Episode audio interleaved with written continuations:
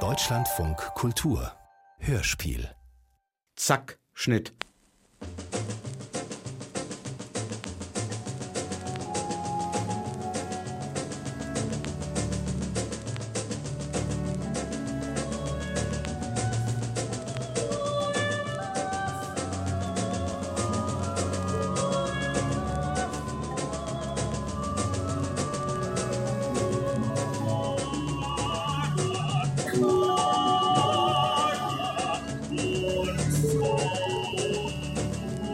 Farben sind es.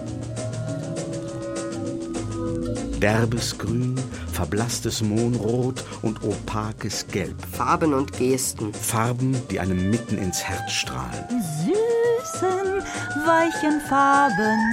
Gesten und Haltungen und Blicke. Hautkleider. Wasserblattgrün. Gelb. Körperballungen. Was in Farben gemalt. Rosa. Und das Braun. Und eine verblüffende Klarheit. Die das Werk Jacopo Caruccis, genannt Pontormo, so einzigartig machen.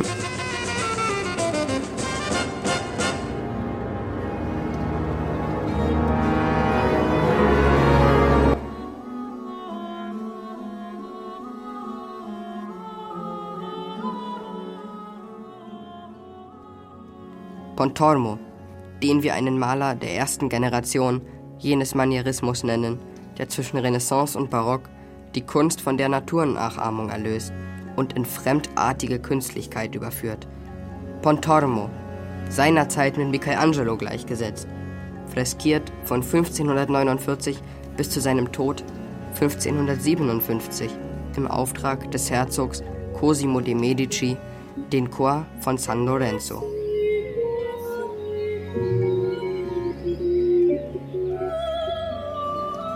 Eines Herkules würdig ist diese Aufgabe, die Pontormo höchst eigenwillig, allein zu lösen sich aufmacht, lediglich unterstützt von seinem Schüler Bronzino, der nach dem Tod des Malers das Werk zu vollenden hatte. Ein Werk, dessen mehrteiliges Bildprogramm vom Geist der Reformation, von politischer Unsicherheit, persönlicher Melancholie und innovativer Lust durchsetzt ist, schon zu Lebzeiten des Künstlers unverstanden bleibt um schließlich im 17. Jahrhundert übertüncht und 1742 angelegentlich eines Umbaus gänzlich zerstört zu werden.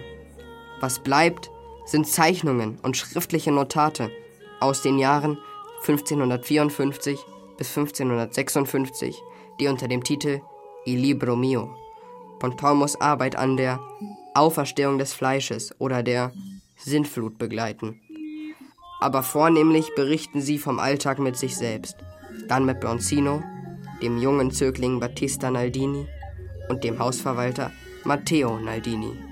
Dieses Libro Mio, ein Buch der Zerrissenheit, Einsamkeit und Diätetik, ein Buch der Menschenscheu und des vergrübelten Künstlerseins, sei hier zu Gehör gebracht, unterbrochen und kommentiert von den Auftritten der Personifikationen Historia, Idea, Melancholia, Poesia und Musiker.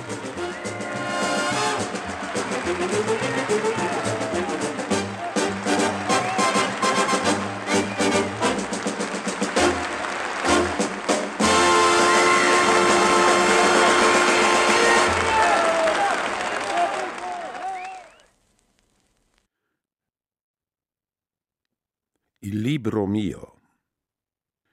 Der Gestalt, dass es dich in wenigen Tagen umbringen oder dir schaden kann, wenn es dich außerhalb der Regeln antrifft, in Bewegung, Gewand oder Beischlaf oder unmäßig im Essen. Drum sei auf der Hut im Juni, Juli und August und bis Mitte September und sollst nur mäßig schwitzen. Und vor allem hüte dich vor dem Wind nach Bewegungen. Du musst dich vorsehen beim Essen und Trinken, wenn dir warm ist. So dann rüste dich für den Herbst ab Mitte September, wo mit den kürzeren Tagen das feuchte Wetter beginnt. Und so du im Leib noch überflüssige Feuchtigkeit vom vielen Trinken im Sommer hast, musst du mit Fasten, wenig trinken und langem Wachen und Bewegung dich rüsten, damit dir die Winterfröste nichts anhaben können, da du nicht für sie bereit bist. Und isst nicht zu viel Fleisch, zuvörderst nicht vom Schwein. Und ab Mitte Januar ist überhaupt keines, denn es macht dich fiebern und ist schlecht. Und lebe mäßig in allen Dingen. Denn Gerinnsel und Klumpen in den Körpersäften und den Abflüssen bemerkt man im Februar, im März und im April wo sie im Winter die Kälte einfriert. Und hab acht, denn manchmal kann dem Mondgeschehen folgend ein Frost kommen und gleich darauf jegliches Gefrorene wieder auftauen, und daher rühren heftige Abflüsse, Schlagfluss oder anderlei gefährliches Ungemach, und alles geschieht, wenn du bei den Frösten unmäßig isst und trinkst, denn die Kälte schiebt dir es zusammen und lässt es gerinnen, aber sogleich beim linden und feuchten Wetter wärmt sich's, wächst und weitet sich aus. Aber wie schon am Anfang gesagt, wenn du dergestalt voll bist, hüte dich vor dem Abkühlen, denn das tötet dich, entweder sofort oder in wenigen Tagen. Hast du also im Winter überflüssige Säfte angestaut, dann folge der Regel, die ich oben gegeben habe. Und vor allem, hab Acht auf den März und zuvörderst zehn Tage vor seinem Mond und die zehn danach. Das heißt, vom Anfang des Neumonds im März und bis dann das fünfte Zehntel vorbei ist. Denn der Mond, der sich füllt, ist immer schädlich, wenn der Bauch zu voll ist. Und man muss bei Zeiten auf der Hut sein.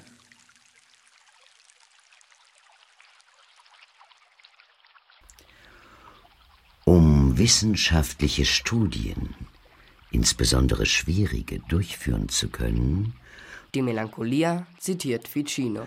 Muss sich die Seele vom Äußeren abwenden und ins Innere, gewissermaßen von der Peripherie ins Zentrum zurückziehen. Und während des Kontemplierens ganz reglos in diesem Zentrum des Menschen, wie ich es ausdrücken möchte, verharren.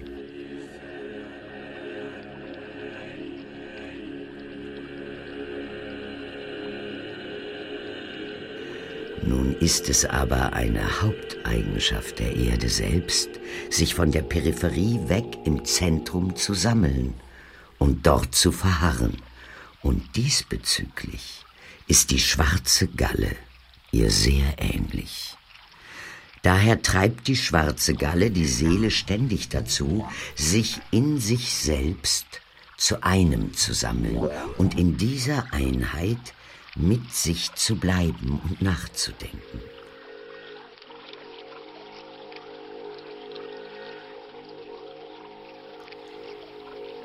Die menschliche Ursache, also die aus uns selbst kommende, ist folgende. Weil andauernde geistige Tätigkeit das Gehirn stark austrocknet, wird der Saft der der natürlichen Wärme zur Nahrung dient, zum großen Teil verbraucht und damit wird üblicherweise auch die Wärme völlig entschwinden. Daher kommt es, dass das Gehirn trocken und kalt wird, was eben als Qualität der Erde und der Melancholie gilt. Zudem lösen sich bei fortgesetzter geistiger Aktivität des Forschens auch die sich dabei mitbewegenden Lebensgeister allmählich auf. Sind sie aber aufgelöst, so müssen sie aus dem feineren Blut neu gebildet werden.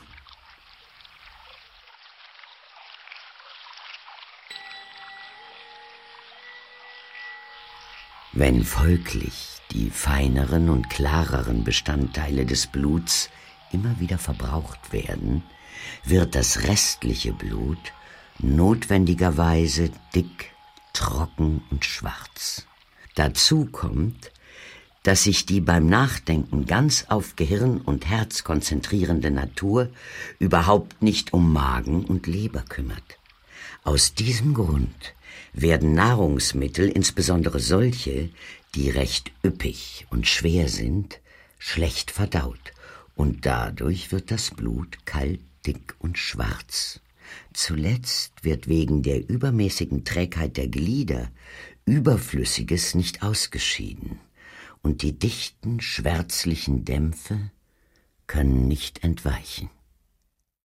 Dies alles pflegt den Lebensgeist melancholisch und die Seele traurig und ängstlich zu machen, weil ja innere Dunkelheit noch viel mehr als die äußere die Seele traurig und furchtsam macht.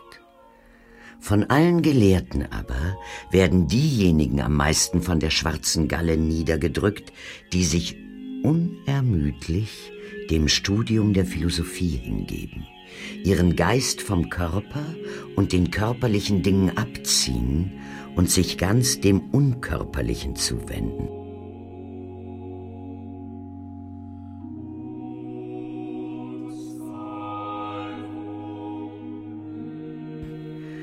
Das liegt zum einen daran, dass je schwieriger eine Tätigkeit ist, sie umso intensivere geistige Anspannung erfordert und zum anderen daran, dass der Geist in demselben Maße, in welchem er sich der Vereinigung mit der unkörperlichen Wahrheit nähert, gezwungen ist, sich vom Körper zu trennen.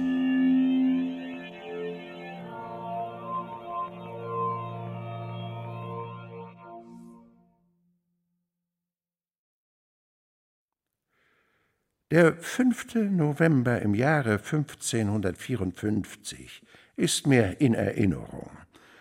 Da wird mir klar, es ist nötig. Da habe ich auf jeden Fall, ja, ich habe mancherlei Ungemach, entweder im Magen oder im Kopf oder Schmerzen in den Hüften oder in den Beinen oder den Armen oder Zahnschmerzen, die nicht aufhören. Nun ist es nötig, dass ich es nicht wieder so mache wie vor dem, sondern ich muss mich sogleich vorsehen, wenig essen oder fasten und die viermal im Jahre das Fastengebot einhalten, denn ich weiß, mache ich's nicht, muss ich's bereuen. Und noch mehr geschieht es, dass man sich manches Mal wie genudelt fühlt, schwer von Schlaf und Speisen, so dass ich mir aufgedunsen vorkomme. Da heißt es auf der Hut sein, denn dies ist unnötige Kraft.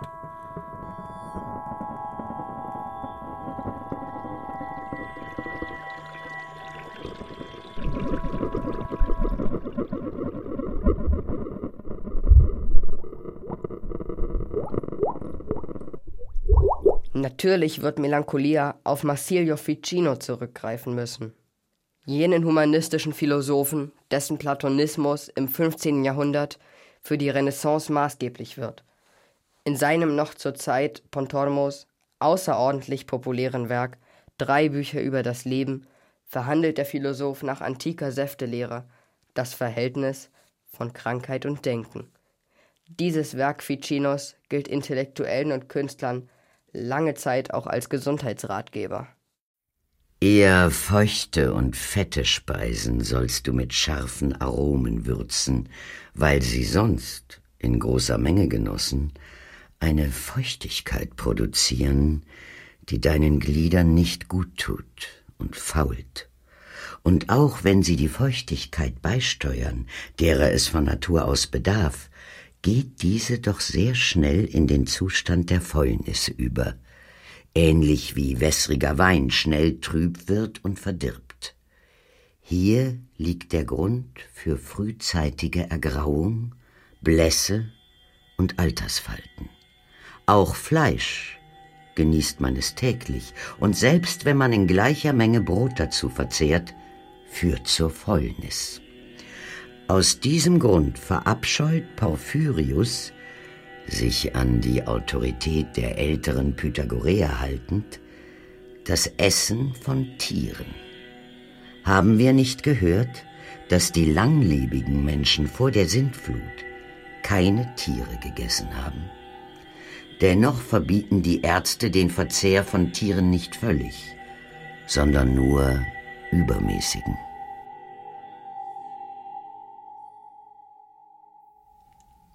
Neben all dem, was wir im Vorangehenden erklärt oder worauf wir zumindest hingewiesen haben, müssen sich alle Stadtbewohner sorgfältig vor folgenden Dingen hüten.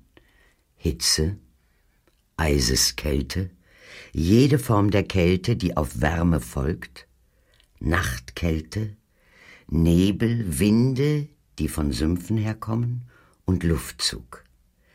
Desgleichen Orte, an denen sich die Luft sehr heftig oder gar nicht bewegt, eine zu feuchte Behausung, Gestank, Apathie und Traurigkeit.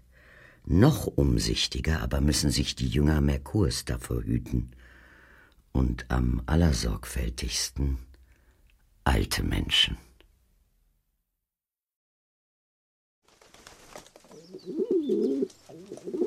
Es war im Jahre 1555, in dem Mond, der im März begann und bis zum 21. April dauerte. In diesem ganzen Mond herrschte Seuche und Pestilenz, die viele mäßige und gute und wohl nicht ausschweifende Menschen hinrafften, und allen wurde Blut abgezapft. Ich glaube, es kam so. Den Frost gab es nicht im Januar, und er tobte sich aus in diesem Märzmond wo eine giftige Kälte sich gnadenlos schlug mit der angewärmten Luft der Jahreszeit der langen hellen Tage, dass es war wie Feuerprasseln im Wasser und ich in großer Angst war. Von Nutzen ist es, wenn du schon gewappnet bist, bevor der Märzmond eintritt, sodass du, wenn er kommt, schon mäßig bist im Essen und in den Bewegungen und auf der Hut vor dem Schwitzen. Und man möge sich nicht wundern, wenn nur ein paar Tage vergangen sind und der Mensch weiß nicht, wie sich das verhält, noch woher es kommt, dass sein Ungemach plötzlich vergeht und ihm wohl ist. So wie mir heute an diesem 22. April, dem ersten Tag des neuen Mondes, wo mir so wohl ist, wie mir schon lange nicht mehr war. Das muss alles ausgehen von dem Frost, der sich noch nicht ausgetobt und bis zum 21. gedauert hatte. Aber heute, an dem genannten Tag, ist mir warm und wohl geworden, weil das Wetter vielleicht zur Jahreszeit gefunden hat.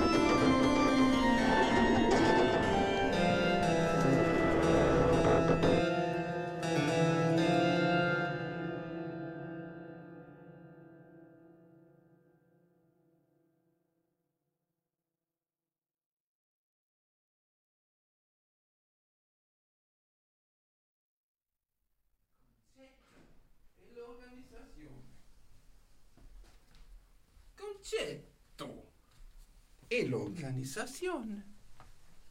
Concetto e colore.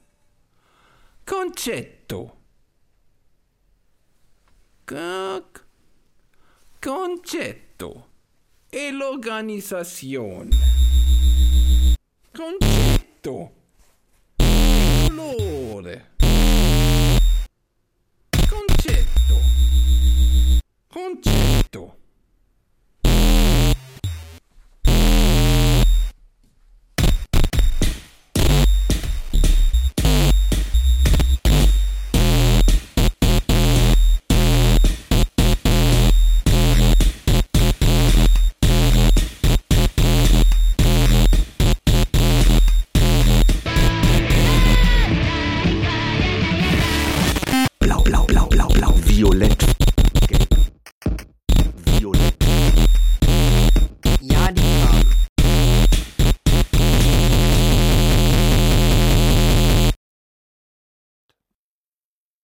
Jesus hominum salvator.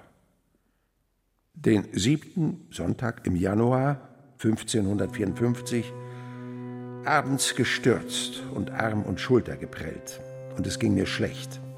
Sechs Tage im Hause Bronzino geblieben.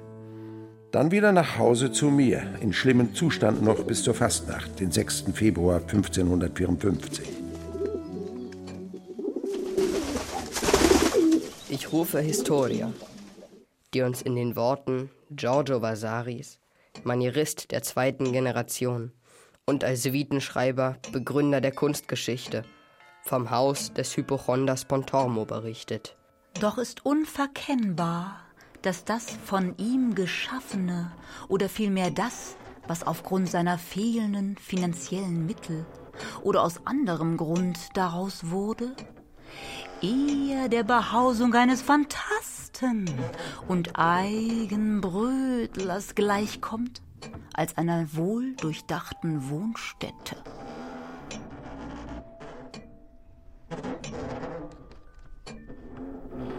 So kommt es, dass man zu seinem Schlafzimmer, in dem er zuweilen arbeitete, eine Holzleiter hinaufstieg, die er, sobald er eingetreten war, hinter sich mit Hilfe einer Seilwinde hochzog, so dass niemand gegen seinen Willen oder ohne sein Wissen zu ihm hochsteigen konnte.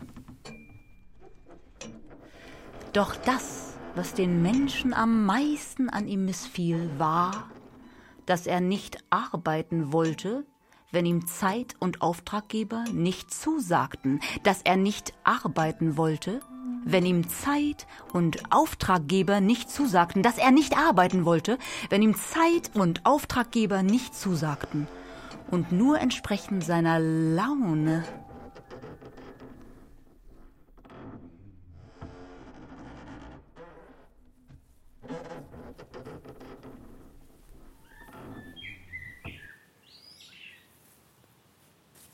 Den 11. März 1554, Sonntag zum Mittagsmahl mit Bronzino, Huhn und Kalb.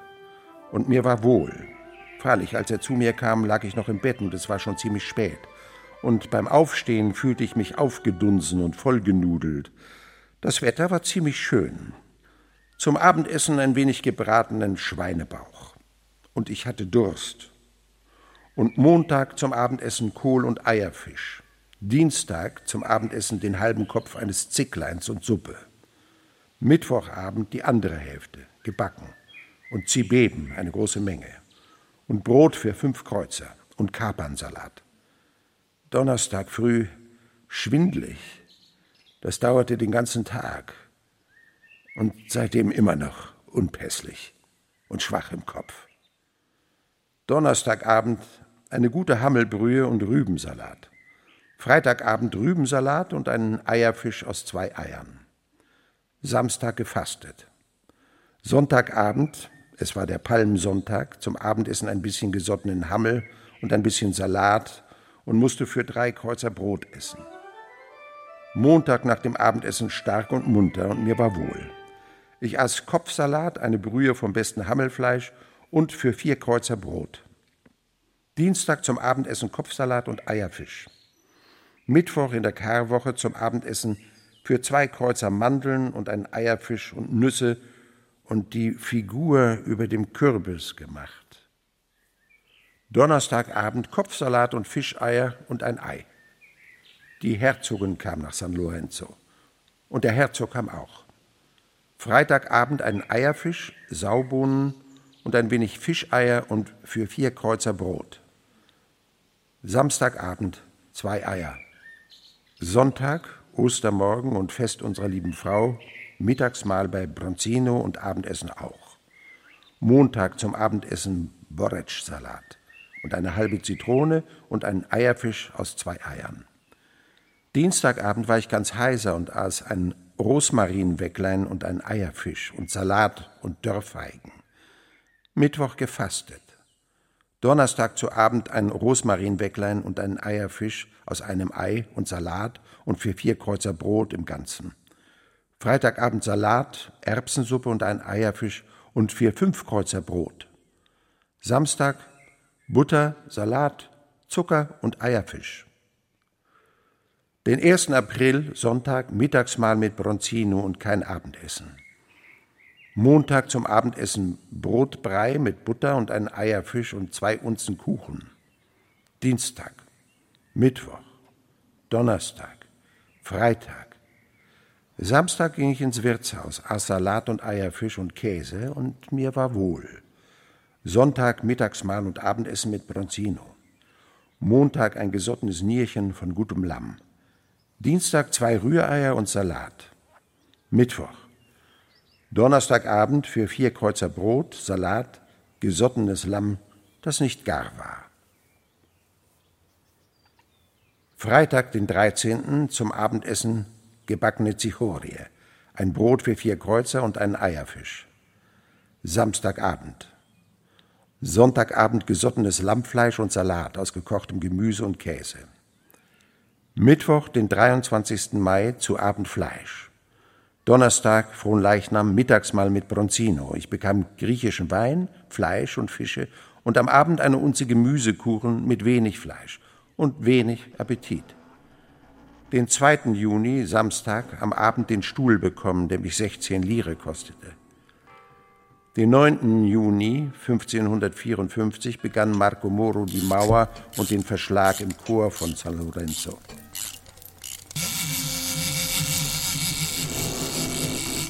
Historia spricht durch Giorgio Vasari. Nachdem er nun die Kapelle mit Mauern, Bretterwänden und Planen verhüllt und sich völlig der Einsamkeit hingegeben hatte, hielt er sie für den Zeitraum von elf Jahren fest verschlossen, so dass außer ihm dort keine lebende Seele, weder Freunde noch sonst irgendjemand Zutritt hatte. Den 18. Abend von San Lukas begann unten zu schlafen mit der neuen Zudecke. Den 19. Oktober war mir nicht wohl. Ich war nämlich erkältet, konnte den Schleim nicht ausspucken und es dauerte etliche Abende, dass unter großer Mühe dieses harte Zeug aus meinem Hals herauskam, was ich schon manchmal im Sommer gehabt. Ich weiß nicht, ob es so war, weil ziemlich lange schönstes Wetter gewesen war und ich immer zu gut gegessen hatte. Vom genannten Tag an war ich auf der Hut und drei Tage reichten mir 30 Unzen Brot, das heißt 10 Unzen je Mahlzeit. Das heißt, ich aß einmal am Tag und wenig zu trinken. 1555. Dienstag, Kalenden des Januar. Sechs Fässer mit Wein von Rada gefüllt. Schweinerücken, Endiviensalat und Käse und Dörfwein. Blutwurst, Leber und Schwein. Schweinerücken, einen Knoten Wurst, Bratäpfel mit Soße, ein Eierfisch, Hammelbrühe und zwei Bratäpfel und eine Walnuss und eine Dörrfeige. Montag nach San Miniato gegangen. Zum Abendessen einen Knoten Wurst, Truthahn. Und das war am Sonntagabend. Und an demselben Abend gingen Boronzin und ich zu mir nach Hause. Bei Petrarca nachgesehen, was das heißt. Hüften, Mägen und so weiter und ich bezahlte, was wir gewettet Halt, halt! Hier muss sich Poesie einmischen. Damit Francesco Petrarcas Zeilenfluss des berühmten zweiten Gesangs aus dem Triumph des Todes erneut die Fantasie beleben mag.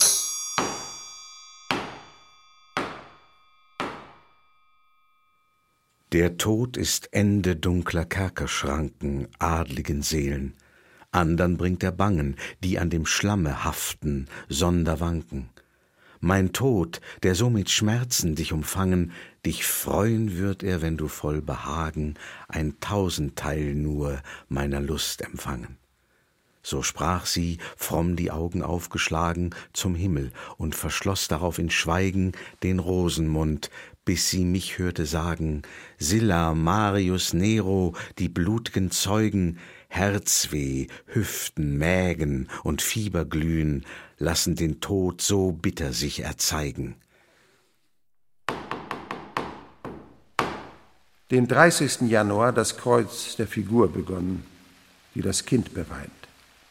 Den 31. das spärliche Tuch um ihre Hüften gemacht. Es war schlecht Wetter und die zwei Tage tat mir Magen und Darm weh. Der Mond tritt ins zweite Viertel den 2. Februar Samstag und auch Freitag zum Abendessen Kohl und an jedem Abend 16 Unzen Brot dazu. Und wahrscheinlich, weil ich bei der Arbeit nicht frieren musste, tat mir weder Leib noch Magen weh. Das Wetter ist feucht und regnerisch. Den 1. Februar die Figur von dem Tuch nach unten gemacht. Und am 5. war sie fertig. Und den 16. die Beine jenes Kindes unterhalb von ihr und das war am Samstag. Und am Freitag begann das schöne Wetter und so ist es an dem genannten Samstag kalt und vorher hatte es eine Zeit lang ständig geregnet, war aber gar nicht kalt. Und den 21., den unsinnigen Donnerstag, abends mit Bronzino den Hasen gegessen und die Bagatellen gesehen und fast nach Abend bei ihm gegessen. Den 24., Sonntag, Montag, Dienstag und Mittwoch, dem ersten Tag der Fastenzeit, blieb das Wetter schön wie im April. Am Donnerstag begann dann ein trockener, ziemlich kalter Wind. Das war der letzte Tag im Februar. Und ich machte, solange es Tag war, den Kopf der Figur über dieser hier. Francesco Bocchi ist Augenzeuge der Historia. Er sieht um 1677 den Aufbau der Fresken für San Lorenzo wie folgt. An die rechte Seite ist das jüngste Gericht gemalt. Im unteren Teil sieht man in mannigfaltigen und bizarren Haltungen viele, die von den Toten auferstehen. Und was die Zeichnung, die Farbe und das Relief angeht, ist jedwede Figur wunderschön. In der Luft hat er viele Engel in süßen, weichen Farben und mit stolzen, bizarren Gebärden dargestellt. Und die Maler, die in derlei Dingen erfahren sind, erkennen hier eine große Kunst und bewundern ihn daher in höchstem Maße. Daneben sieht man dann die Sintflut. Und was die Zeichnung, die Farbe und das Relief angeht, ist jedwede Figur wunderschön.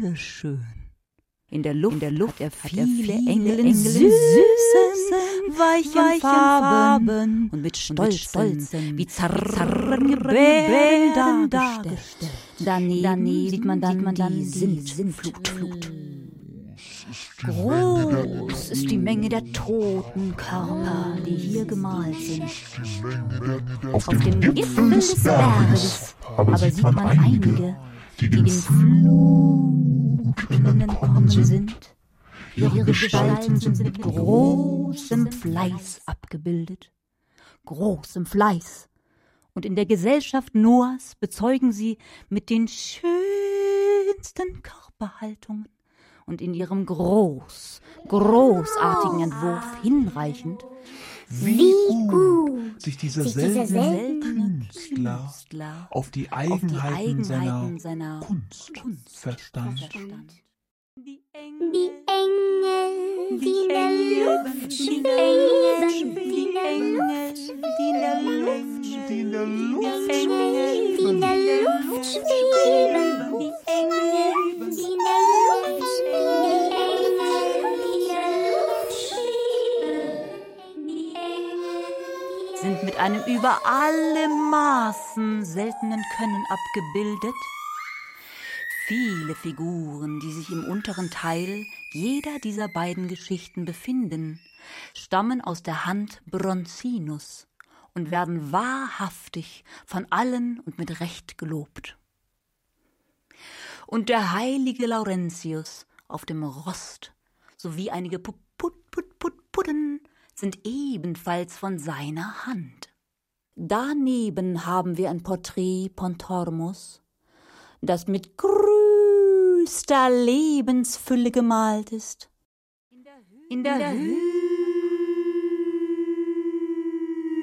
sieht man Adam und Eva von der Hand Pontormus, wie sie den verbotenen Apfel verspeisen, was in wunderbaren Farben gemalt ist.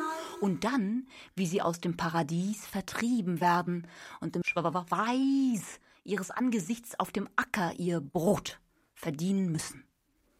Sehr schön ist die Gestalt Abrahams, wie er seinen Sohn aufopfert. Und auch die Haltung Isaaks wird sehr gelobt. Wird sehr, gelobt. Die Künstler nämlich können sich gar nicht genug daran tun, die Zeichnung dieser beiden Gestalten zu rühmen. Zu rühmen. Der furchtbare Hochmut Kains, der seinen Bruder tötet, wird mit höchstem Können gezeigt. Abel, der vor dieser Raserei fliehen möchte, könnte nicht eigenwilliger und nicht ungewöhnlicher dargestellt sein. Mit anderen Worten, diese Malerei Jakobus ist bewundernswert in den Farben, edel im Entwurf und höchst selten in ihrem Relief. Und wenn zu diesen Gaben, dank derer diese Figuren an Schönheit viele andere übertreffen, auch noch die beste Nachahmung der Natur, hinzukäme, wäre dieses Werk wahrhaftig ein Werk ohne Gleichen. Denn es kann nicht geschehen, dass der Geist des Betrachters in dem Augenblick, in dem er den Gegenstand der Malerei aufmerksam betrachtet, dank der Wahrscheinlichkeit dem Gegenstand so nahe kommt, dass er dessen Sinn versteht. Da das vom Denken erfasst ist, fällt diese ganze Malerei aus dem Wahren heraus, wird als hohl und leer erkannt, für sinnlos gehalten und in keiner Weise geschätzt. Und wenn er freilich dem Wahrscheinlichen gemäß nachgeahmt hätte, indem er die heilige Schrift gelesen und sich in seinem Kopf ausgedacht hätte, wie die Sache in Wahrheit geschehen sein mochte, so wie man von Andrea del Sarto sagte, dann wäre Jacopo an Tüchtigkeit den berühmtesten Künstlern gleichgekommen und hätte sie vielleicht noch übertroffen. Diese Malerei, so scheint mir, brachte ihm, obwohl sie seine letzte war, mehr Tadel als Lob und ich glaube, das ist geschehen, weil ihn eine äußerst hartnäckige Hypochondrie, Hypochondrie, Hypochondrie übermannt hatte, für die er sehr fällig war.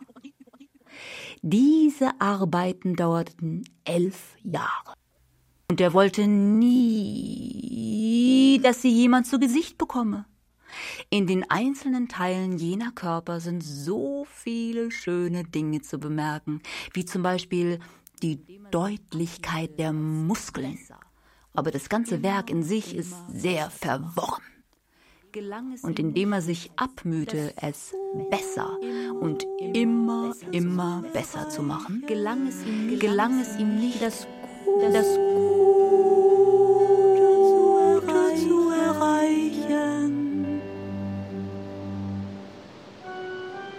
Sonntagmittag mal mit Bronzino. Fühlte mich genudelt voll, also nichts zum Abendessen. Den 4. März den Rumpf unterhalb des Kopfes gemacht und eine Stunde vor Tag aufgestanden. Sonntag hatten wir den 10. März. Mittag mal mit Bronzino und abends um die 23. Stunde aßen wir den großen Fisch und etliche kleine in Öl gebacken. Zwölf Kreuzer ausgegeben, denn Ataviano war dabei. Und am Abend wurde das Wetter schlecht, das etliche Tage schön gewesen war und ohne Regen. Und Montag den Arm zu der Figur des Kopfes gemacht, den erhobenen, und ihn genauso gelassen, wie die Skizze zeigt. Dienstag und Mittwoch den Alten gemacht, mit seinem Arm, und zwar so. Den 15. März für den Gürtel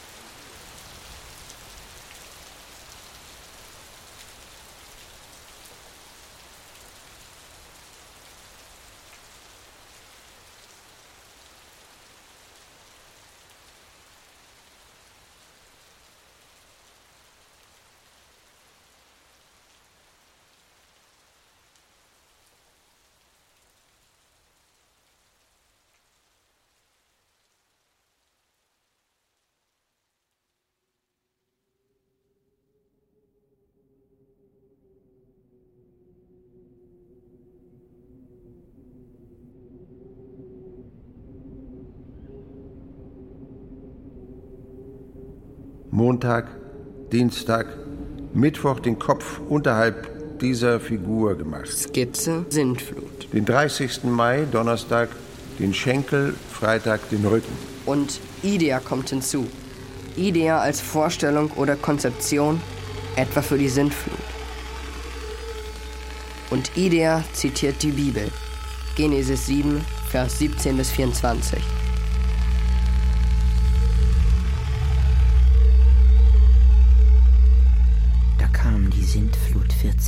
40 Tage auf Erden, und die Wasser wuchsen und huben den Kasten auf und trugen ihn empor über der Erden. Also nahm das Gewässer überhand und wuchs sehr auf Erden, dass der Kaste auf dem Gewässer fuhr. Und das Gewässer nahm überhand und wuchs so sehr auf Erden, dass alle hohe Berge unter dem ganzen Himmel bedeckt wurden. Fünfzehn Ellen hoch ging das Gewässer über die Berge, die bedeckt wurden. Da ging alles Fleisch unter, das auf Erden kreucht, an Vogeln, an Vieh, an Tieren und an allem, das sich reget auf Erden und an allen Menschen. Alles, was einen lebendigen Odem hatte im Trocken, das starb. Also ward vertilget alles, was auf dem Erdboden war, vom Menschen an bis auf das Vieh und auf das Gewürm und auf die Vogel unter dem Himmel, das ward alles von der Erden vertilget. Allein Noah bleib über und was mit ihm in dem Kasten war. Und das Gewässer stund auf Erden hundert und fünfzig Tage.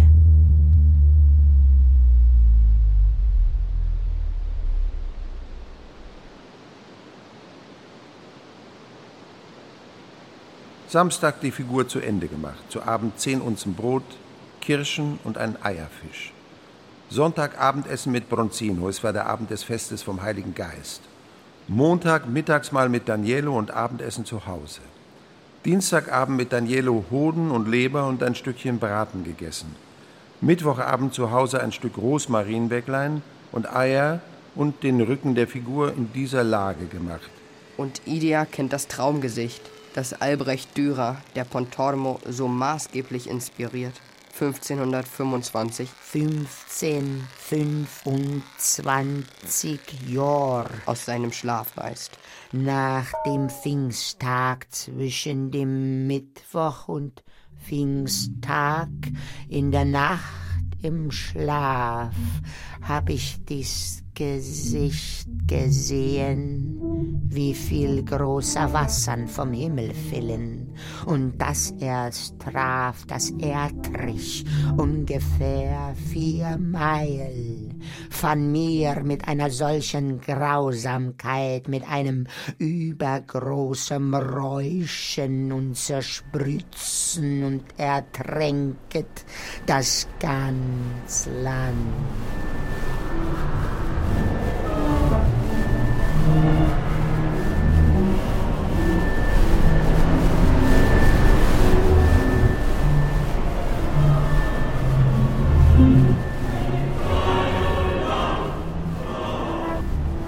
In solchem erschrak ich sogar schwerlich, dass ich daran erwachet,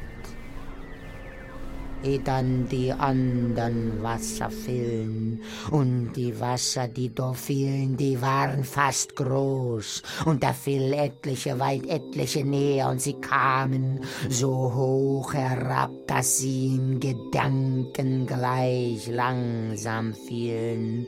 Aber du das erst Wasser, das das Erdreich traf, Ski herbeikam, du fiel es mit einer solchen Geschwindigkeit wiehend und brausend, dass ich also erschrak, da ich erwacht, dass mir all mein Leichnam zitterte und lang nicht recht zu mir selbst kam.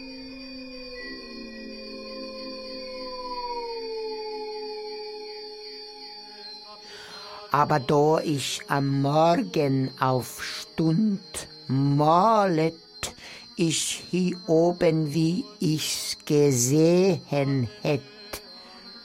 Gott, wende all Ding zum Besten.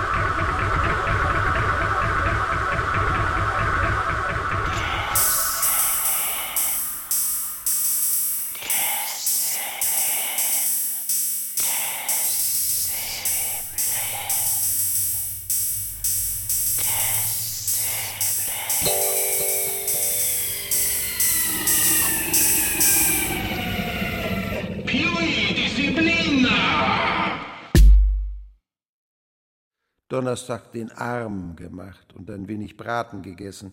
Freitag die Figur fertig gemacht und mit den Kleidern eingeschlafen. Samstag, schon beim Aufstehen, war mir gar nicht wohl. Wenig und ohne Lust. Montag starkes Leibschneiden. Dienstag starkes Leibschneiden. Mittwoch dasselbe. Freitag gearbeitet. Mittwoch den Kopf des Toten mit dem Bart gemacht. Donnerstag den Kopf und den Arm der Figur gemacht und die Figur fertig gemacht und zum Abendessen neun und zum Brot, Eier und Pflaumen Sonntag, Montag. Dienstag wurde das Gerüst abgebaut, Mittwoch die Löcher zugemauert. Donnerstag das Stück bis zum Chor. Samstag war St. Peter und es war sehr heiß. Und am Abend gab es nichts zu essen. Wartete auf das Fleisch, denn Battista war lahm. Und es geschieht zum ersten Mal, dass er außer Haus übernachtet hat. Und als sein Vater krank war, blieb er nicht aus. Das kommt daher, dass er ein Bett zum Schlafen bekommen hat. Beim Rotella. Freitag, Samstag, bis zu den Beinen weitergemacht. Den achten Montag, ich weiß nicht, was für Fliegen.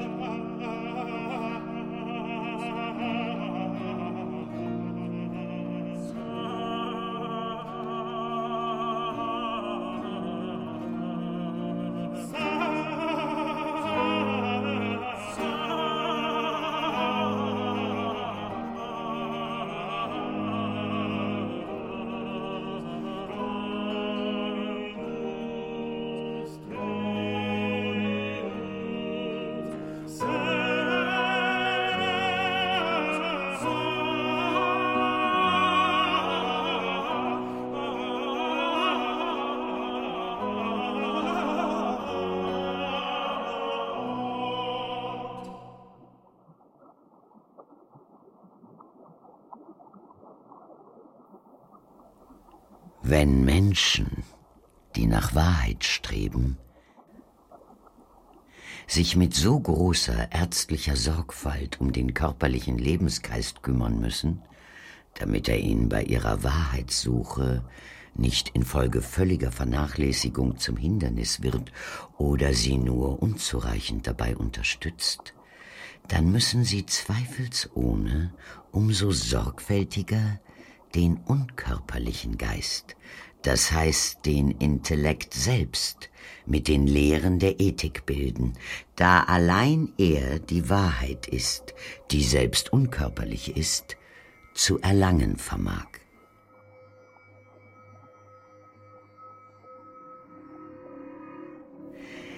Denn es ist Unrecht, nur den Diener des Geistes, das heißt den Körper zu pflegen, den Geist selbst aber, den Herrn und König des Körpers, zu vernachlässigen. Insbesondere auch aus dem Grunde, dass nach Ansicht der Magier und Platons der ganze Körper so sehr vom Geist abhängig ist, dass, wenn der Geist sich nicht wohl befindet, auch der Körper nicht gesund sein kann.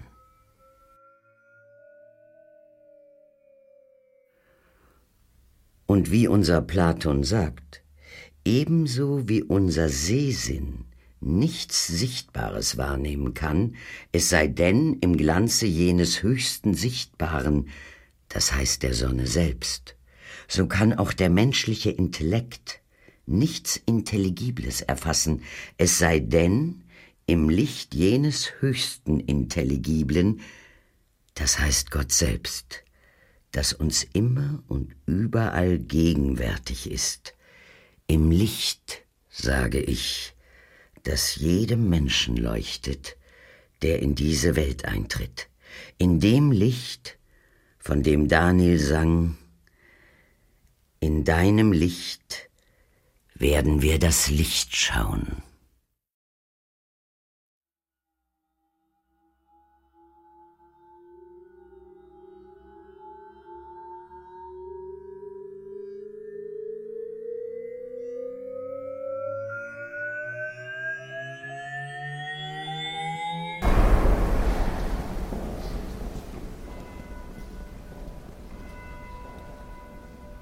Sonntag und Montag kochte ich mir allein ein wenig Kalbfleisch, das mir Bastiano besorgt hatte, und blieb die zwei Tage zu Hause und zeichnete. Und aß an den drei Abenden allein. November, den ersten Freitag zum Mittagessen mit Bronzino, Aal und Arno-Fische. Samstag, Sonntag und Montag kalt. Den neunten den Kopf unterhalb der Figur gemacht, und zwar so. Auferstehung des Fleisches. Den zwölften denselben Kopf noch einmal gemacht. Und ich muss mir merken, welcher es ist. Das heißt am Dienstag. Den 16. kam der eine Karton und der andere wurde hingebracht und zum Arbeiten festgemacht. Am Tag zuvor war wunderschönes Wetter, ohne Wolken und ohne Kälte. Den 18.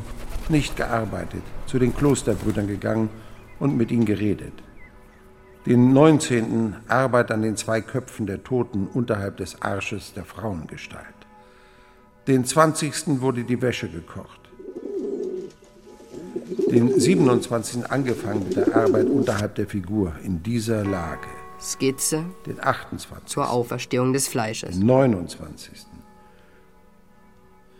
Montag, Dienstag, Mittwoch, Donnerstag. Freitag war St. Nikolaus und schönes Wetter. Das dauerte bis heute, da wir den 9. Dezember. Den 8. Abendessen mit Bronzino, vom Marder zerbissene Hühner, ein Rosmarinbecken mitgebracht. Montag zum Abendessen Schweinezunge, Dienstag Abendessen im Hause Daniello mit Messer Luca Martini und Varchi. Mittwoch zum Abendessen zwei Eier, Endivensalat, 14 Unzen Brot, Dörrfeigen und Trauben. Donnerstag zum Abendessen Hammel. Es war der Abend der Zwietracht. Den 13.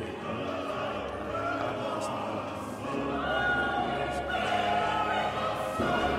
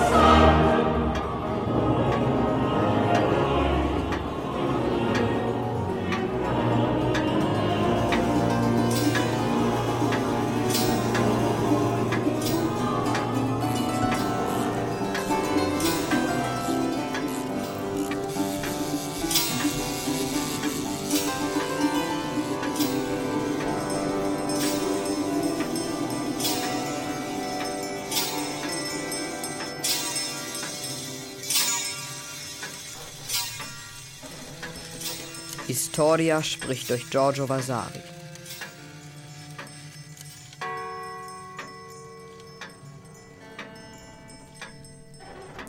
Dort ist die Auferstehung der Toten, die am letzten und jüngsten Tag stattzufinden hat. Mit so großem und vielfältigem Durcheinander gemalt, dass sie sozusagen aufs Geratewohl weder von größerer Wahrhaftigkeit noch so lebensnah sein könnte, wie sie Pontormo gemalt hat.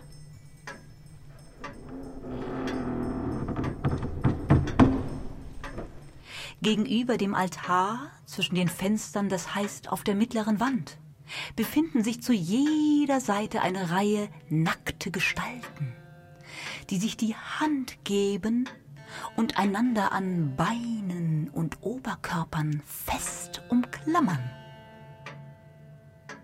Auf diese Weise bilden sie eine Treppe zum Aufstieg ins Paradies, mit deren Hilfe sie die Erde verlassen, wo zahlreiche Tote ihnen das Geleit geben.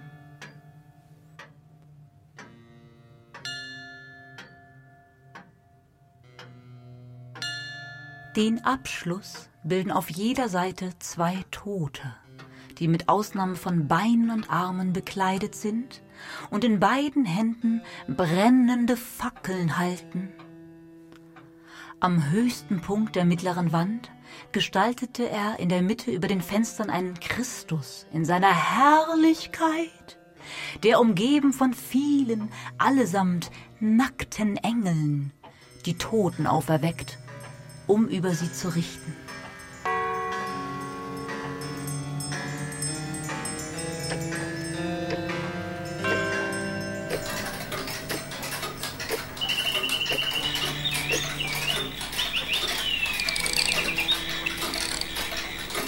Doch den Sinn dieser Szene habe ich nie begreifen können. Obwohl ich weiß, dass Jacopo von sich aus Verstand besaß und mit gelehrten und gebildeten Personen Umgang hatte. Das heißt, ich verstehe die Bedeutung der Partie nicht, in der Christus oben die Toten erweckt und darunter Gottvater Adam und Eva erschafft. Außerdem scheint mir, dass in einer der Ecken wo die vier Evangelisten mit Büchern in der Hand nackt dargestellt sind, ja eigentlich überall. Weder eine Erzählordnung noch Maß, Zeit, Vielfalt. Bei den Köpfen oder eine farbliche Abstufung im Imkarnat. Kurzum keinerlei Regeln oder Proportionen, noch irgendeine perspektivische Ordnung beachtet wurde. Stattdessen malte er überall nackte Figuren in einer Ordnung, einem Designo, einer Bildfindung, Komposition und Farbgebung, die er nach seinem Sinn gestaltete und dazu in einer so tiefen Melancholie und dazu in einer so tiefen Melancholie und für den Betrachter so wenig ansprechend. Und dazu in einer so tiefen Melancholie und dazu in einer so tiefen Melancholie. Und für den Betrachter so wenig ansprechend, dass ich beschlossen habe, das Urteil darüber jenen zu überlassen, die es sich anschauen werden, da ich es noch nicht verstehe, obwohl ich selbst Maler bin. Ich befürchte nämlich, dabei verrückt und verwirrt zu werden, so wie er scheinbar in der ihm zur Verfügung stehenden Zeit von elf Jahren sich selbst und jeden anderen zu verwirren suchte, der diese Malerei mit derartigen Figuren betrachtet. Und fast jedem scheint es ohne jegliches Maß, da die Torsi überwiegend groß, die Beine und Arme aber klein sind, ganz zu schweigen von den Köpfen, in denen man rein gar nichts von jener Güte, und einzigartigen Anmut erkennt, die er ihnen ganz zur Zufriedenheit derer zu verleihen pflegte, die seine anderen Gemälde bewundern. Kurzum, da wo er geglaubt hatte, sämtliche Malereien der Kunst durch diese zu übertreffen, reichte er größtenteils nicht einmal an seine eigenen, früher entstandenen Werke heran. Daran sieht man, dass einer, der es übertreiben und der Natur gewissermaßen Gewalt antun möchte, das Gute zerstört, was er von ihr in großem Maß erhalten hatte. Und wie man sagt, schläft auch der gute Homer zuweilen ein. Nie wird es der Fall sein, dass in sämtlichen Werken Jakobus nicht auch Gutes und Lobenswertes enthalten ist, mag er dabei der Natur auch noch so viel Gewalt angetan haben. Und da er kurz vor Vollendung des Werks starb, behaupten manche, er sei aus Kummer gestorben, weil er am Ende völlig unzufrieden mit sich selbst war. Doch die Wahrheit ist, dass er alt und durch das Malen von Porträts, das Herstellen von Tonmodellen und durch die vielen Freskoarbeiten erschöpft war so dass er an Wassersucht erkrankte, die ihn schließlich mit fünfundsechzig Jahren dahin raffte.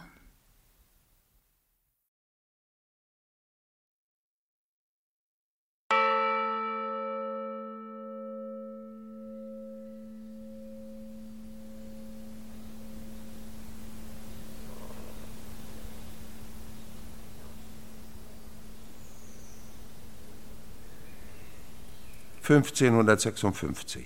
den 1. Januar 1556, Mittwoch, Mittagmahl mit Bronzino und Abendessen mit Ottaviano, eine Wildente. Donnerstag zum Abendessen gesottenes Schwein und ein Sumpfhuhn. Battista wollte nicht Abendessen.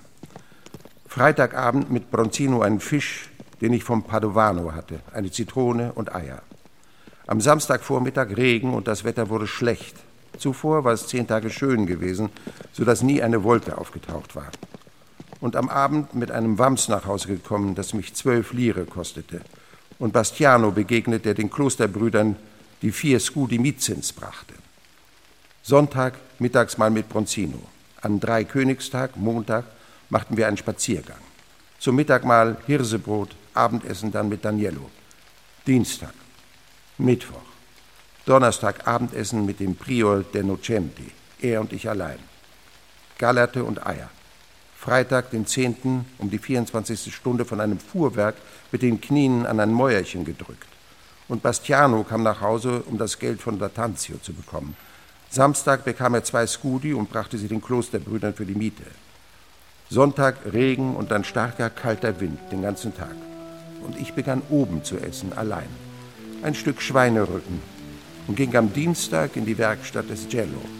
Mittwoch, den 15. am Abend kam Bronzino mit Ottaviano zu mir nach Hause, denn ich sollte mit ihnen Abendessen. Und ich ließ ihn beim Barbier stehen und er sah mich nicht wieder. Donnerstag, Abendessen unten mit dem Verwalter, Eier. Freitag, St. Anton, zu Abend Spiegeleier. Sonntag, Abendessen mit Piero, gesottene und gebratene Wachteln, denn ich hatte es ihm versprochen. Bronzino und Ottaviano vorbeigekommen am Vormittag in San Piero und am späten Nachmittag. Die Tür wurde ihnen vom Verwalter aufgemacht, ohne dass sie sich aufhielten. Er sagte nur, was ist denn los mit Jacopo? Dann kam um die zweite Stunde Ottaviano und klopfte, fragte nach mir und sagte, dass die Alexandra mich wollte. So sagt der Verwalter. Den 20. St. Sebastian, Montag, den ganzen Tag Regen. Heftige Stöße, gewaltige Blitze und Donner. Und zum Abendessen ein Rest Soße und Schweinerücken vom Donnerstag, gekochten Borretsch. Neun Unzen Brot und vier Unzen Rosmarin. Den 21. den ganzen Tag Regen, zu Abend zwei Eier, ein Pfund Brot und Salat.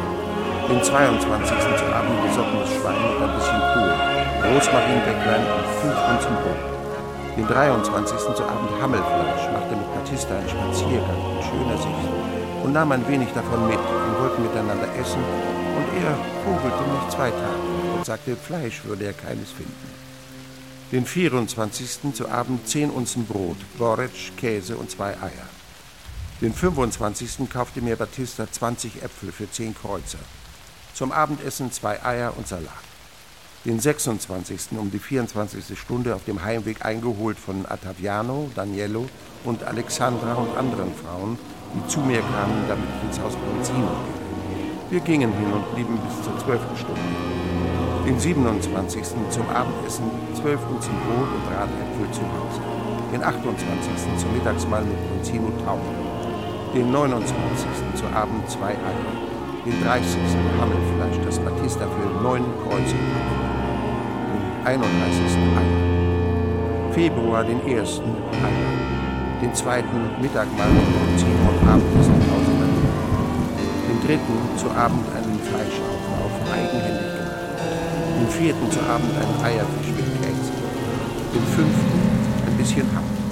Den sechsten zu arbeiten angefangen, zum Abendessen Schweinebraten. Den siebten Freitag zu Abend Eierfisch mit Käse. Skizze. Den achten zu Abend einen Eierfisch. Von Körper und am Morgen und Kopf. bekam ich zwölf Scheffel kalte Glut.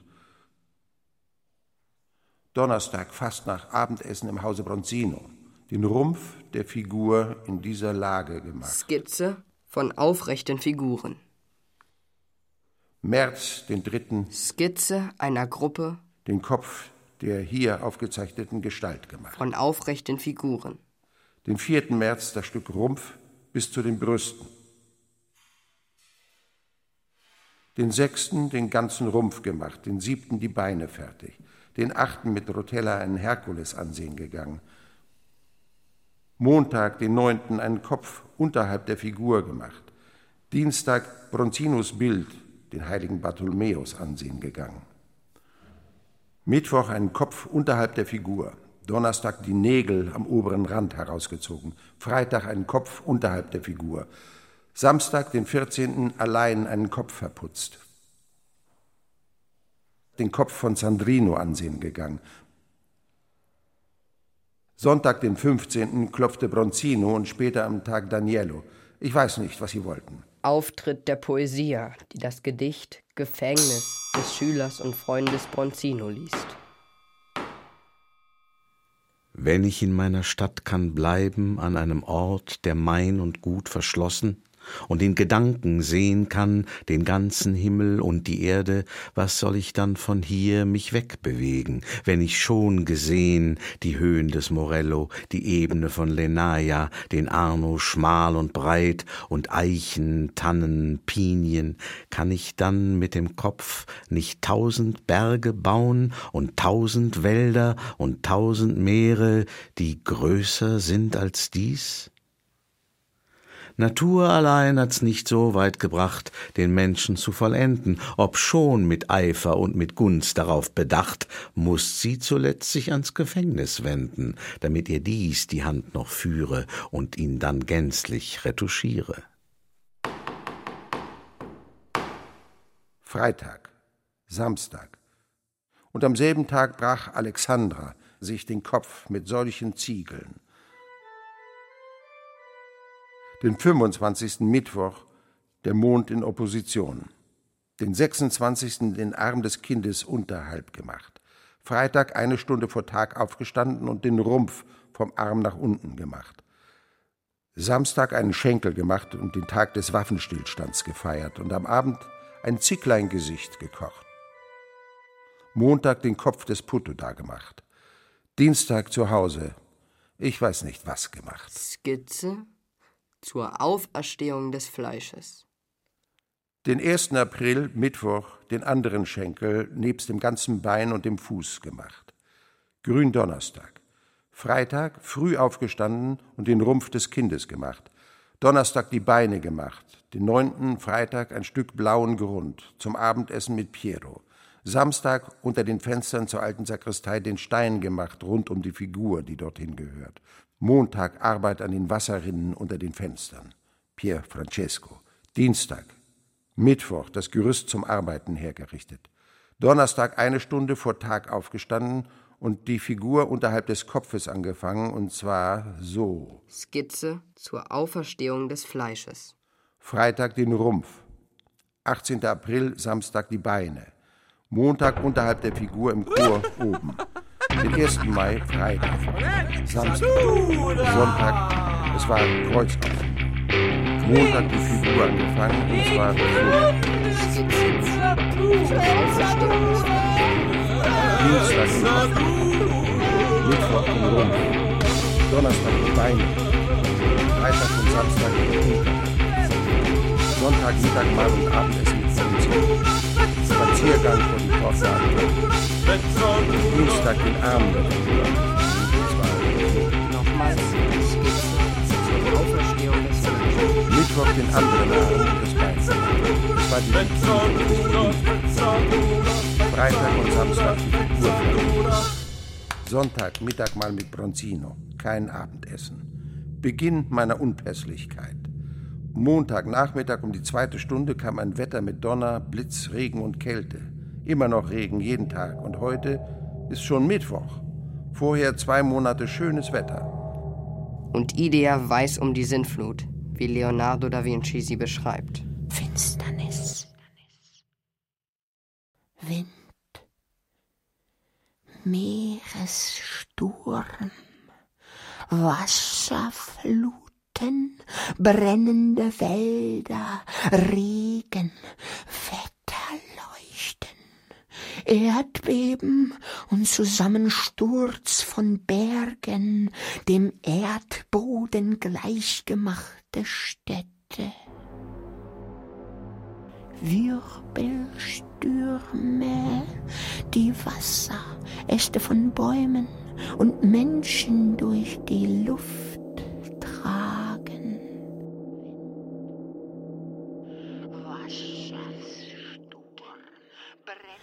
Von den Winden abgerissen vergessene Äste, auf denen Leute hocken, im Stürmen der Winde. Zerschlagene Bäume voller Menschen, zertrümmerte Schiffe, die an den Klippen zerschellt sind, Tierherden, Hagel, Wetterleuchten, Wirbelstürme, Leute auf Bäumen, wo sie keinen Halt mehr finden, Bäume und Felsklippen, Hügel voller Menschen. Kähne, Tische, Schränke und anderes Zeug. Und anderes Zeug das schwimmt. Hügel, die mit Männern, Frauen und Tieren bedeckt sind.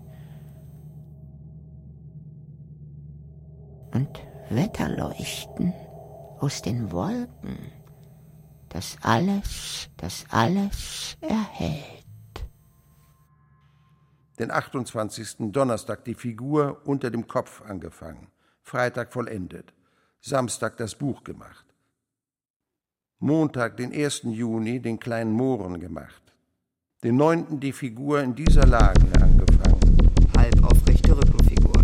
Den 10. Mittwoch. Donnerstag. Freitag. Samstag das kleine Stück des Armes gemacht. Und sonst nichts. Denn eine Geschichte mit sämtlichen Figuren ist nun fertig. Freitag, den 19. die Figur da. Skizze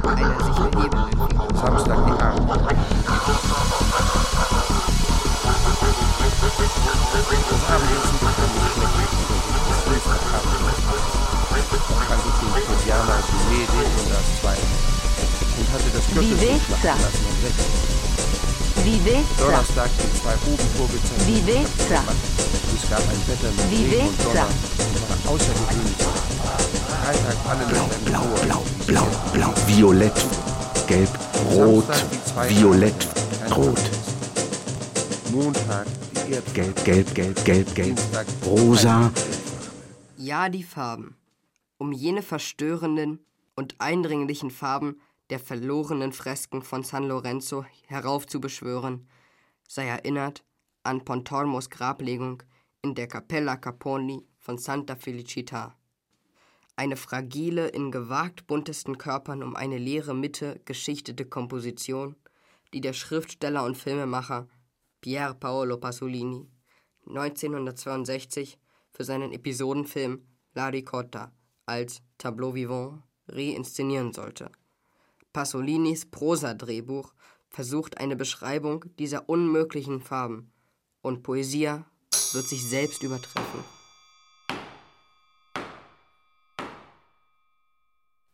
zack, Schnitt. Nochmals in Farbe die Kreuzabnahme des Pontormo. Farben, die einem mitten ins Herz strahlen. Farben? Kann man das noch Farben nennen? Ich weiß nicht. Wenn ihr Klatschmohn nehmt, der bei Friedhofshitze im Sonnenlicht eines melancholischen Nachmittags gelegen hat, wenn alles schweigt, denn nie sang eine Frau um drei Uhr mittags, wenn ihr diese Blüten zerstampft, so dringt aus ihnen ein Saft, der sogleich trocknet. Nässt ihn ein wenig und verteilt ihn auf einem weißen Leintuch und sagt einem Kind, es möge mit einem nassen Finger über diese Flüssigkeit fahren. Dann wird in der Mitte ein ganz blasses Rot erscheinen, fast ein Rosa, doch leuchtend durch das strahlende Weiß des Leintuchs. Und an den Rändern wird ein Saum aus kräftigem, kostbarstem, kaum verblasstem Rot entstehen. Es wird sogleich trocknen wie auf einer Hand aus Gips. Doch gerade in diesem papiernen Verblassen wird es tot seine ganze lebendige Röte erhalten. Das Grün.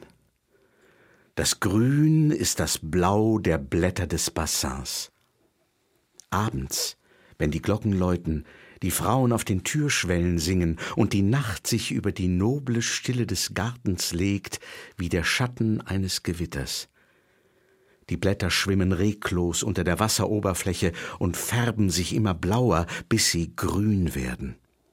Aber ist es grün oder blau? So haben sich jahrhundertelang gewisse grausame Soldaten gekleidet, Landsknechte oder die SS und sind losgezogen, um die Beinhäuser der Welt mit der Erinnerung an diese Kleidung zu füllen, verborgen im Dämmerlicht eines Gewitters.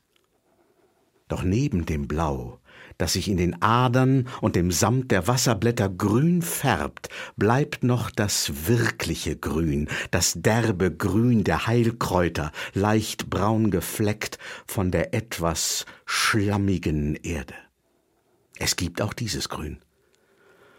Und das Braun. Dieses helle, blasse Schlammbraun. Es ist das Braun, welches sich aus innerer Gewalt durch den Frost im Bogen des Hintergrundgewölbes violett färbt. Und ein zweites Rot, hauchzarter Trester oder nicht mehr frische Erdbeeren. Ob Trester oder Erdbeere, jedenfalls ausgepresst auf strahlend weißem Pergament oder Linnen, dann mit dem Finger zerquetscht, so dass der Saft sich ausbreitet, an den Rändern intensiv wird und in der Mitte eine Blässe, eine Leere, ein Nichts bleibt, voll von etwas, das rot war und ist, jedoch nur mehr wie ein duftendes Spektrum. Die Leere, die im Bild bleibt, in den Körpern der heiligen Familie und ihrer Freunde, in den Säumen, dem Faltenschlag ihrer Gewänder, besteht in einem Weiß, das fast strahlt, ganz trocken, opak, aber dennoch gemalt ist. Es ist das zarte Gelb der Ähren oder ein Rosa, das Rosa jener Blumen, deren Namen ich nicht weiß. Ich glaube, es sind Buschrosen, die wild zwischen den Frühlingsbüschen auf irgendwelchen Wiesen, Weiden oder an Gräben wachsen, mit den empfindlichen Blütenblättern, die sogleich abfallen, wenn man sie berührt.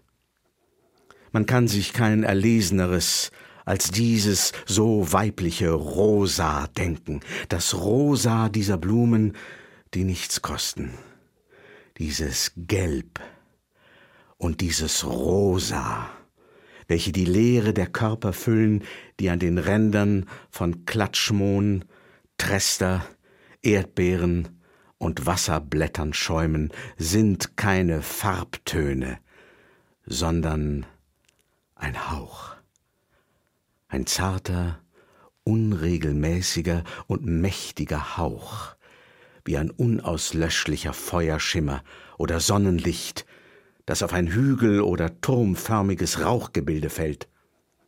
Oben derbes Grün, verblasstes Mohnrot und opakes Gelb, eine Heilige und ein Engel, die barmherzig blicken. Unten rechts die Madonna, eingehüllt in einen wasserblattgrünen Mantel, der auch das Oval des augenbrauenlosen Gesichts umkränzt.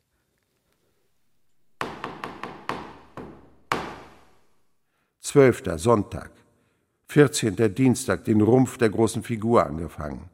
Mittwoch das Stückchen Arm gemacht. Donnerstag die zwei Löcher zugemauert. Samstag die Rücken unter dem Rumpf auf der einen Seite gemacht. 19. Sonntag, Mittagmahl mit Bronzino und Abendessen mit Piero. Kuchen mit roten Birnen. Und am Samstag davor das Stück Schlei gegessen, das heißt Abend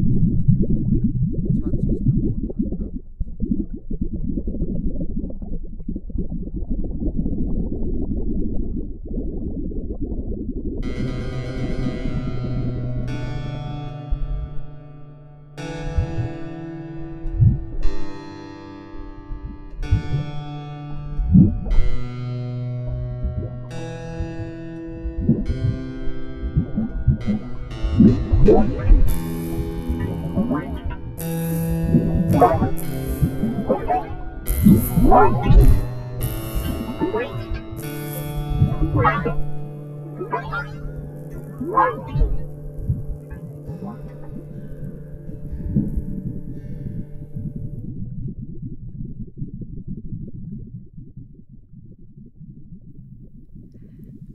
Wenn der Lebensgeist oft zu den äußeren Gliedern hinfliegt, so lässt er die inneren leer zurück oder macht sie lebensuntauglich.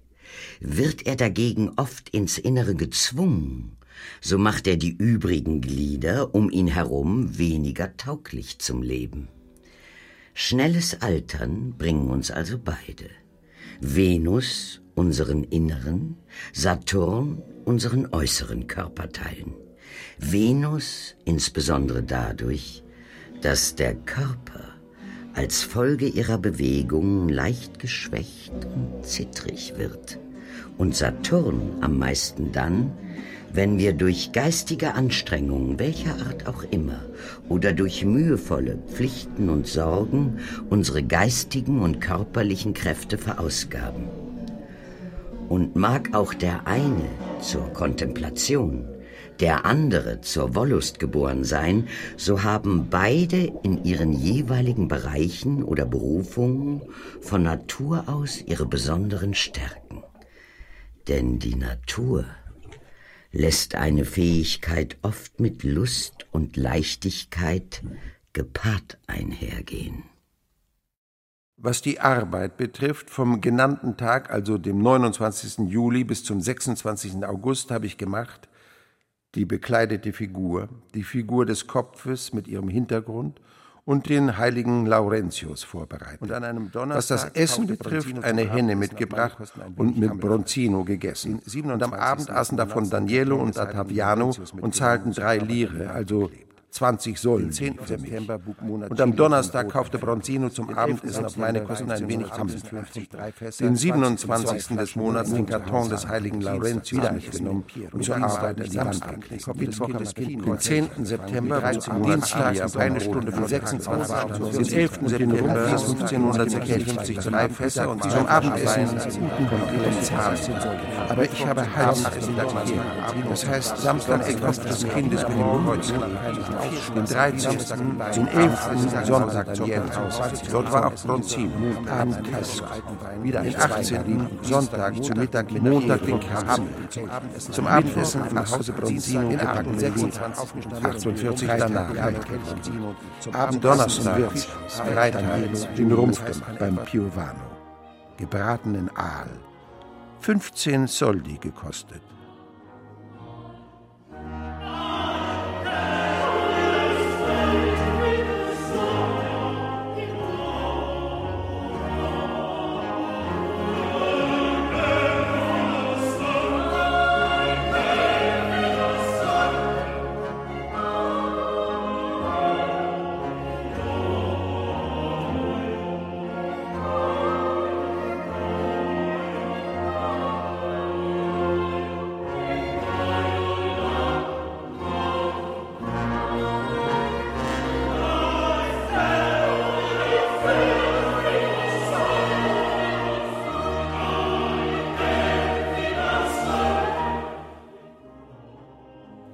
Musiker, die uns immer wieder erfrischt, belebt, aber auch ermahnt, erschüttert, erklärt feierlich, dass 1682 zu Messina das Oratorium Il Diluvio Universale, die Sintflut, aufgeführt worden sei. Und dass es hier dem Komponisten Michelangelo Falfetti gelungen sei, ein hörbares Bild der Schrecknisse dieser Urkatastrophe zu entwerfen. Ein Bild, das von nun an die ineinander verschlungenen Leiber auf der entschwundenen Sintflut Pontormos durch die verzweifelten Rufe menschlicher Seelen ersetzen soll.